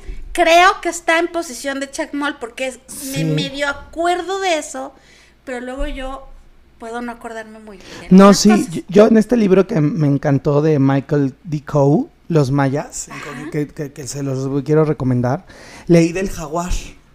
Adentro del ajá, castillo. de- ajá, sí leí del jaguar, no viene imagen, aquí está el cuadrángulo de las monjas y y, yo no todo. mi cámara Y viene, y el jaguar, y viene del jaguar, que además este libro, ay no sé, es que no lo encontré, pero, ay, ay, qué lindura.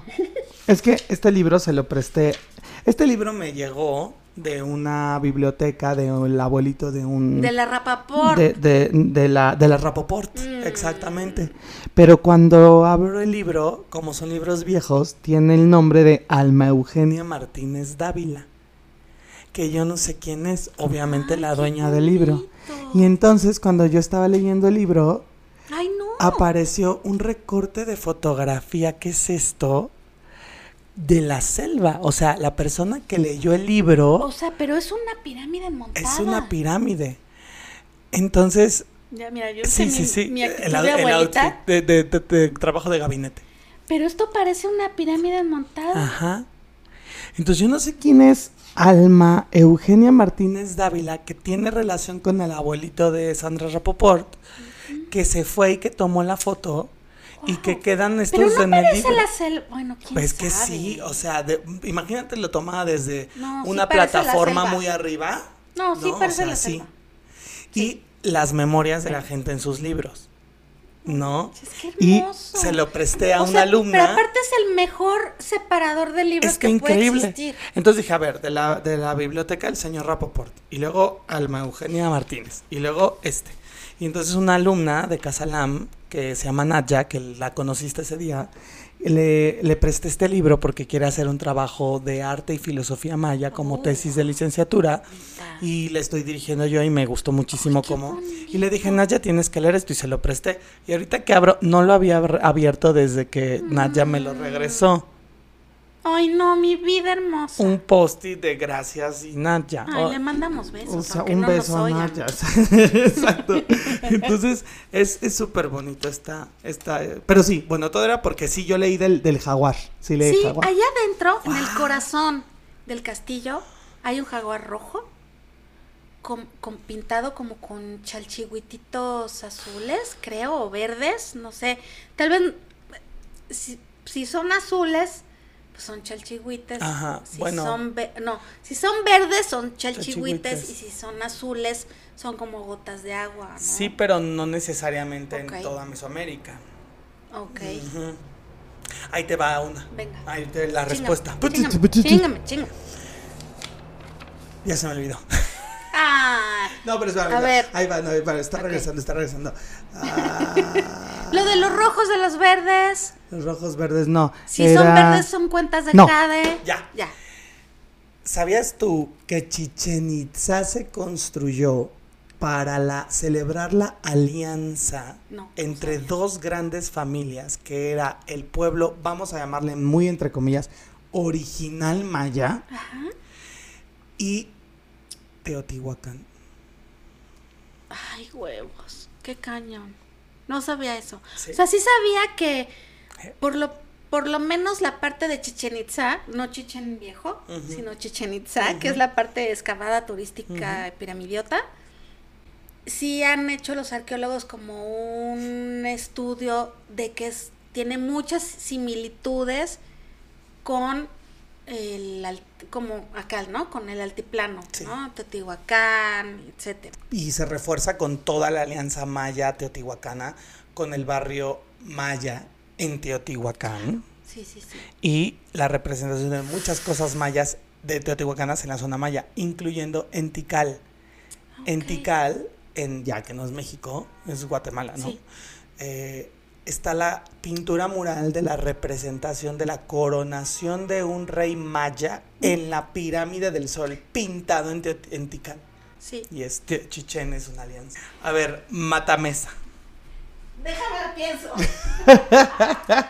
En lo que Mariana va a, la, a la problemas técnicos, que no es el baño, es problemas técnicos, porque nos estamos quedando sin luz, porque se va a acabar la pila, entonces sí son problemas realmente llegué, técnicos. Ahí llegué. está.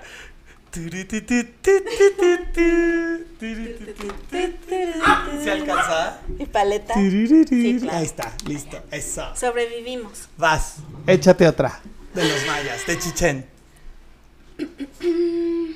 Mm, ah, bueno, ya me acordé. A ver. Bueno, o sea, eran astrónomos, ¿no? Y les sabían cañón a las matemáticas, eh, podían calcular los equinoccios, el movimiento de Venus, estudiaban el sol, ah, eran unos clavados de la geometría. Y entonces, o sea, la los números y la geometría son parte de la cultura de Chichen Itza. Y hay un ejemplo en que los escalones del castillo los arqueomatematicosos Ajá. dicen que eh, hay nueve cuerpos en el castillo Ah, y hay cuatro rumbos, Ajá. ajá, o sea, cuatro lados. Y dan 36 Ajá, no, porque más 91 escalones, Ay, Jesús. más las cuatro fachadas, ¿Más el número que estás pensando? réstaselo y Ajá. te da 364 días, güey. ¡No! ¡Qué pedo! A ver, No, ya me la mataste. pues sí, No, las no, matemáticas son exactas. Como una. Y bueno, en el 1000 de nuestra era fue el máximo esplendor en Chichen Sí. Itza. El mundo maya. El observatorio, dicen los arqueólogos que luego se la fumanchú bien cañón, Un poquito, un poquito Nada nada más tantito. que el observatorio marcaba el eterno retorno del sol. Ok. Y el castillo creo que era como lo contrario, sino como más lunático y un- una onda así. Ah, ya entendí. Como, ah, ok, como que el castillo era más un ciclo limitado o un ciclo chico, Ajá. a lo mejor por eso relacionado por la luna, y el del sol, el del observatorio era del sol, que era un ciclo grande. Que eso tendría mucho sentido por los dos calendarios que se manejaban, el solar y el lunar, el chico y el grande. Dicen los arqueólogos que los mayas son los señores del tiempo porque fueron la única cultura de Mesoamérica en elevar a rango de Dios a la idea del tiempo y los periodos en que el tiempo se divide. Oh. Mátamela. No, la mía estaba muy pedorra. La mía era una pedorra, una pedorrez. Igual te la voy a decir, pero Venga, venga, igual. Date, date. Una leyenda, ah, pues, aparte no son datos, es una leyenda. Cuenta la leyenda. Cuenta la leyenda que Carlota, emperatriz de México. No es cierto. eh, No, no, no, sí, no. Sí, sí, ¿En sí. serio? Sí, sí, sí, sí, Ay, sí. no. O sea, ahí te, va, ahí te va el dato histórico y ahí te va el dato de leyenda. Dato histórico. Carlota, cuando llegó a México, era una fan ultra fan de la cultura mexicana. Bueno, acuérdate, bueno, para los podcasteros, aquí la, la, la, la Si no, les, especialista. va- les vamos a poner falta. Les venimos manejando la- el, el acta de independencia. Ok, ¿sí? ok, ok. Donde Mariana, eh, en su investigación, menciona que la- el acta del acta de independencia llegó a manos de Carlota, ¿te acuerdas? Antes. Sí, porque tiene el... Por el ex de y eso es antes. Porque cuando ellos vienen de emperadores, ya te, se traen el acta, ¿ok? Entonces, Carlota era una super fan. Sabemos que aprendió a hablar español en muy poco tiempo y demás, en fin. Cuando llega, se va a las zonas arqueológicas porque las quiere conocer. ¿En serio? Sí, es una fan. Y la zona que más le gusta es Chichen Itza. Ay, no, qué horrible llegar a, Chiche- a Chichén en carreta. Sí, imagínate. si no queríamos llegar en camión, imagínate, Imagínate en en carreta. carreta. Y yo lo que me es más impresionante es cómo subió Carlota castillo con tremendo vestido. Ay, ay, ay. Pero bueno, subió. Y ahí está, ahí está pues el dato. a rodillas, hijo, no, no, no. Qué horror. Acostada. Sí, en sentones. O sea, como yo nunca subiré la pirámide del sol, porque nunca la he subido ni la subiré. Imagínate con vestida. Sí, no, ¿Qué de puedes? reversa y en sentón. Sería la, o sea, la única forma. Sí, como una chica que se llamaba Lady Laura. Le- Lady Laura. Lady Laura, Lady Laura, abrázame siempre, Lady Laura. Ajá, así, así se llamaba. Sí. ¿Ubicas la canción? No. No. Lady Laura, abrázame fuerte, Lady Laura. No, Bueno, no le manejo. Hay una chica que se llama Lady Laura. Ok. Y Qué cosas. sí, esa es otra Me historia. hace falta ver más Max. Exacto, eso es muy diferente a la Carlota. Pero bueno, y entonces Lady Laura vivía en Teotihuacán, nació desde niña ahí en Teotihuacán, uno de los pueblos. Ok. Y un día este, iba con la familia y entonces Lady Laura dijo, pues vamos a bajarnos ya porque ya hay que comer. Y sí, y entonces en lo que la familia bajaba, ya sabes, como señora gorda, porque mis tías son gordas, ¿no? Iban bajando así. Lady Laura por el antepecho de niña del exorcista, pero hacia adelante, pero en tres segundos sí. Y bajó. No, no manches. Porque Lady Laura bajaba las pirámides desde niña. No puede Sí, ser. pues claro, se las sabía así. Bueno, una vez que fuimos a Teotihuacán, allá, o sea, ya estamos cotorreando el punto. Pero una vez fuimos a Teotihuacán con el IE, Ajá. o sea, donde yo estudié la secundaria y la prepa. Bueno, mi hermano, que siempre ha sido bien ferchis, se subieron a la pirámide del sol, no por las escalinatas, No. por las otras caras. No. Sí, o sea, hicieron. ¿Cómo Es se que llama puedes esto? rapelear, ¿Rapel? sí puedes Porque ya ves rapelear. que hay un chorro de piedras. Sí. Bueno, pero hubiera sido un sacrificio humano. Pero ¿eh? absolutamente. Pero aparte eran como 10 canijos. Sí. Es que la docencia ha dado pasos grandes.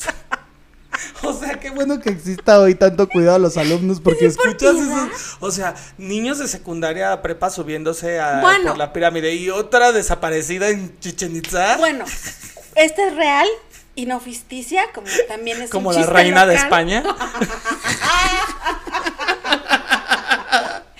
¡Qué maravilla! O sea, fuimos de paseo al Shitley en el Colegio Madrid, primero Ajá, secundaria. ajá. Bueno, Carlitos se cayó al cráter No, del Shitley. no, no, no. No, no, no. Y O sea, el, aparte, el- el terror de caerte No. a un rodar. Bueno, es que esta, esta es de un podcast. Ya no voy a contar más porque el día que se nos seque la idea de... Nada más- anúncialo. Déjalo como en, como en Crestón de en una tierra lejana, ¿sabes? Sea, como anuncio. Ajá. En un paseo me, parte, me porté muy mal.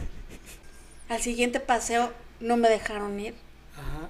Me dijeron, vas tú aparte de todos los demás y compruebas que fuiste al chicle. Y entonces, ya voy a empezar.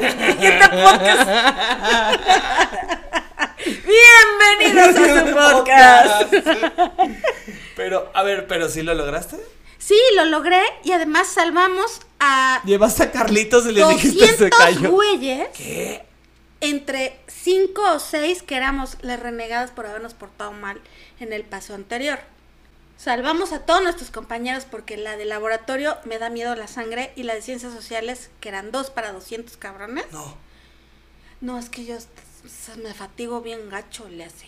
Y Carlito se cae al cráter y empiezan a, así, llega la, la cadena de favores, cinturones, cinturones, cinturones, cinturones. ¿Por qué, por qué, por qué, por qué, por qué? Y regresa del cráter. no. Porque Carlito se cayó, se cayó, se cayó. No mames, no mames, no mames, no mames. Una ambulancia, no chingue, no chingue, no chingue. Y así, un cataclismo. A partir de ahí mi mamá dijo, nos vamos del Colegio Madrid y pobre de ti que no pases el examen de admisión en el IE. Y dije, ay carajo, esto está muy cañón. Pero si yo solo quería salvar a Carlitos, mamá. Pero si solo yo me porté medio mal en un paseo anterior. No. Sí, no, horrible. Eso es tema de un podcast. Sí, es tema de un podcast. Ah, Pues las a, aventuras. a todos los de... Sí, las aventuras. las aventuras. Podríamos empezar a hacer por- podcast también como de cosas grabadas, como de entrevistar a gente. Sí, de esos- Y entonces como que metemos los audios y cotorreamos sí. el punto. Me gusta, me gusta. Su- se suena bien. Sí. Ahora que se nos seca la mente de pronto. Y te digo la leyenda de Carlota. Porque Venga, venga, venga, venga, venga, venga. Que allí probó algo. Ay, mamá Sí, Carlota. mamá Carlota, adiós mi tierno amor. Narices de pelota. Y se nos fue. Se Ah, no nos fue. Se piró. Se piró.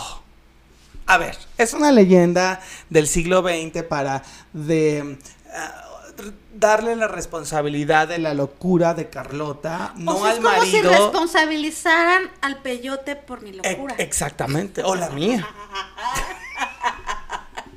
o sea, no.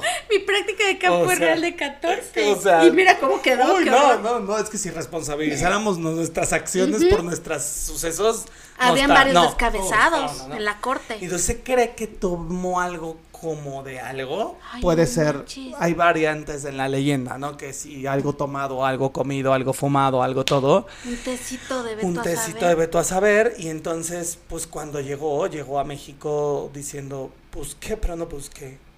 Y ya ni encontrada ni buscada. Busqué Bien perdida. Papa, pero no lo busqué. busqué, busqué, pero no. Busqué mi salud sexual, pero no Ay, busqué. pobrecita, no. Busqué un marido que hiciera cosas, pero no busqué. Busqué un hijo, pero no busqué. Busqué una familia que apoyara me y no busqué. Sí, no, no. No sabía mal. eso. Y hay en las, en las cartas de Carlota, en el libro de Una emperatriz de noche, eh, ella menciona, hay un momento donde dice, cuando me tomé en Chichen Itza. No, no, no, y- no, no O sea, y... Sí, y, y según Marta Zamora, que es una gran investigadora de Carlota, muy, muy dedicada la mayor parte de su vida y sus obras a Carlota, habla de eso, de que cuando llegó a la Ciudad de México le tuvieron que decir a Maximiliano de, ahí viene la señora, pero viene muy mal. De O sea, viene muy mal. Pero el dato, quién sabe. La verdad es que yo, yo pienso que es una leyenda para responsabilizar la locura de esta pobre señora. Es que aparte- No en el marido, sino en, ay, se tomó algo. Es como un poco de, ay, pues es que así se visten, ¿no? Ellas tienen la cosa. Así suena. O Mira, sea, o sea, del área maya lo único que sí nos dijeron. ¿Ven este árbol? Sí. ¿Ven este árbol? Sí. ¿Cómo están? ¿Quiénes? Los árboles. Pues Iguales. ¿Cómo está, señor árbol? ¿Cómo, ¿Cómo les va? No, o sea, iguales. Este árbol y este árbol están iguales. Son un tronco verde con una descascarada Sí. como de del, del ¿Tiene el- pellejito ¿Cómo del se árbol. llama el nombre? ¿El árbol de qué? Y nos dijeron, no se les ocurra Acercarse. tocar Sí, esta cosa. Sí, no, o sea. sí. Porque se quedan ciegos. Si se les Sí, ocurre sí, quitarse sí, el sí, sudor, sí. se quedan ciegos, se les desprende la retina porque Sí. la maestra fulanita se le desprendió la retina Sí. porque vino a la de Maya, tocó el árbol que es igual al que no hacen coral coralillo, Ajá. haz de cuenta. Vele la panza. Sí. Pues, A ver, ¿verdad? a ver. Son idénticos, pero uno te deja ciego y el otro no. Una coralillo te mata y la otra nomás te asusta.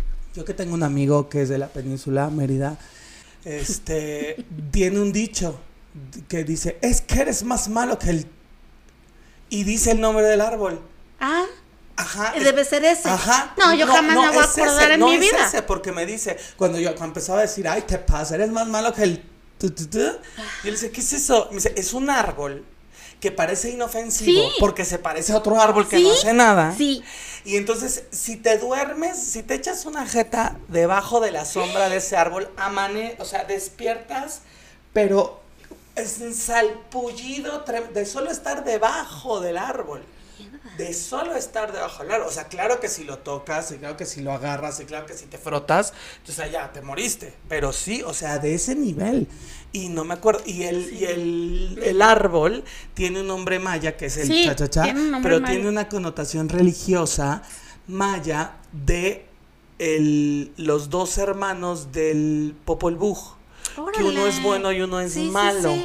Entonces, ese es el bueno y el otro es el malo.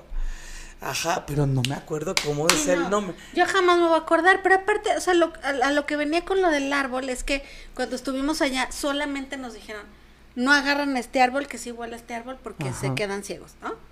Y porque aparte cuando vas en la selva, eh, Te vas agarrando de te los vas agarrando hasta del aire, ¿no? Claro. Entonces, pues ya no te agarras de nada. Pero nunca supe que hubiera una, una sustancia psicotropical que te pusiera bien carloca.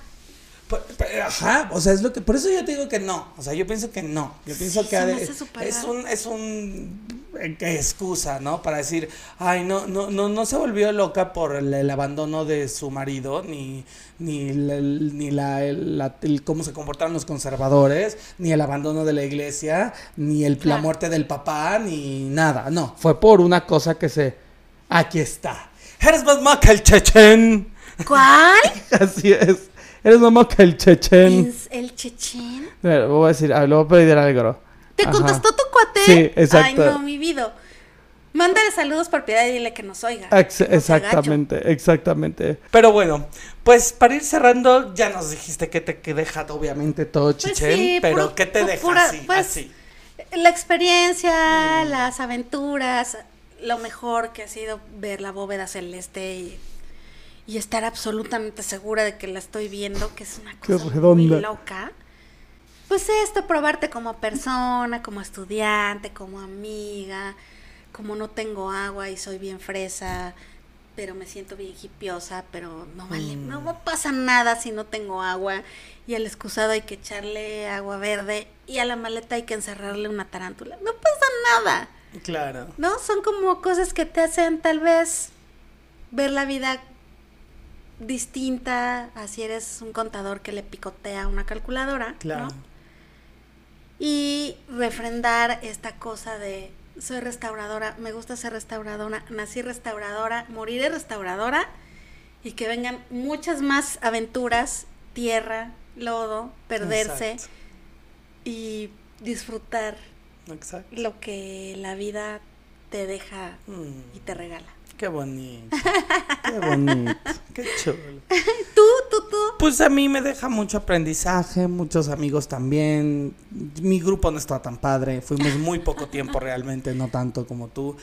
Pero sí es una cosa increíble ver una ciudad así y verlo como turista está padre, pero luego verlo como especialista y pensar en todos los historiadores, arqueólogos, restauradoras, antropólogos que han estado y que se mantiene así, dices, wow. Fíjate que mis papás Wow. fueron mucho tiempo después que yo estuve trabajando ahí y Lau me mandó una foto, yo no, vivía allá con ellos y me mandó una foto y me dijo, estamos en Chichén, ve esto. Y había una placa que era como de agradecer, o sea, perdida en quién sabe dónde, agradeciendo a los restauradores, a los arqueólogos, a los historiadores que han pasado por Chichen Itza y que Chichen es como pues parte también Sí, de claro. esas personas Sí, que lo han conservado, ¿no? sí. Y es justo eso que estás diciendo. Y Lau se emocionó muchísimo, ¿no? Sentí así mamá gallina de, ¡ay, mi hija estuvo aquí! No, pues es que unos lo habitan, otros lo destruyen y otros pues nos interesamos en Sí, eso y es la cadenita colectiva. Sí. Ay, pues qué bonito. Pues nos les despedimos con la voz de mi amigo Ay, que nos sí. dice, Más malo que el chechem. pues un privilegio siempre Ay, andar sobre sí. tus andanzas. Ay, sí, no, ahora sí no me Y paro como- los No, es que está barbaridad. padre, está Siempre es como muy académico, o sea, está padre, pero también darle la vuelta y verlo desde lo que uno siente, porque es más genu- es no sé si sea más o menos, pero es muy, hay mucho elemento de, de genuinidad, porque así nos acercamos a las cosas. Sí, aparte ayuda como a imaginar Sí.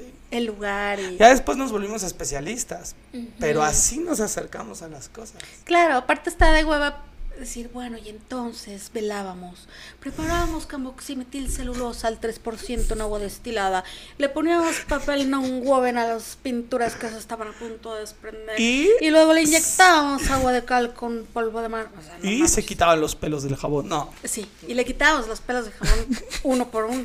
Decía, este es de Mariana, este es Vero, Este es del maestro. Este es del Este es de arqueólogo. la maestra. Y del arqueólogo. Del arqueólogo hay tres. sí, está más padre como hablar de otras cosas y luego tal vez hablar de cómo se restaura la pintura mural y entonces ya será como Porque así es la vida. tema, ¿no? Así es la vida. llena de... De cosas y de otras. Ya. Sí, Y de pelos. en el jabón. Ay, qué asco. Ay, qué rico, qué asco. Bueno, pues un abrazo y nos vemos después. Bye. Agur, agur.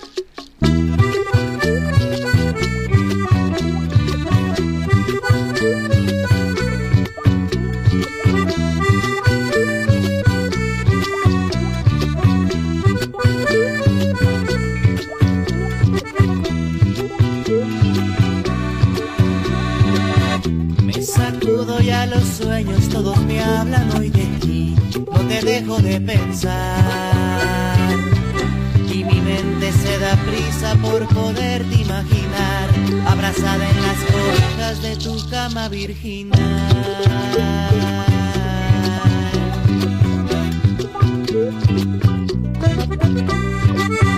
Se me escapan los deseos de tanto en ti pensar, no los puedo controlar. Y no encuentro la manera de hacértelo llegar. Tus oídos no me escuchan por más que intento gritar.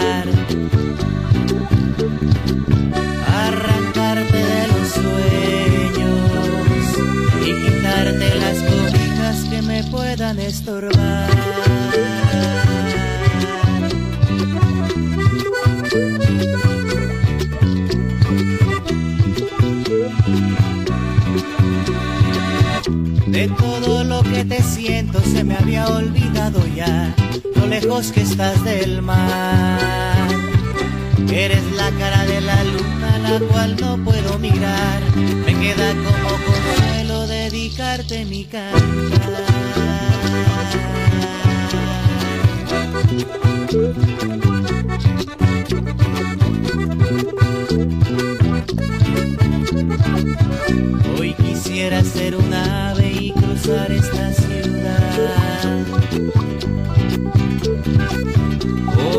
Fantasma que sin llaves a tu cuerpo pueda entrar.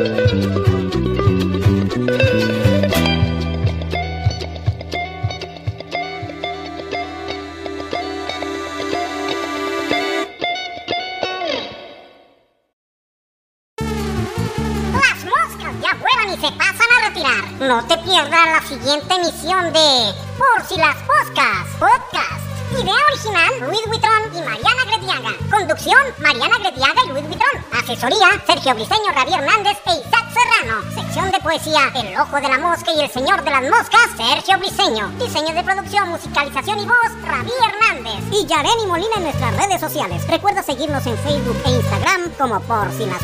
En Twitter como Por Poscas. Y escribe, manda fotos y sugerencias, críticas y cualquier otra mención a por si las arroba gmail.com. Por si las poscas.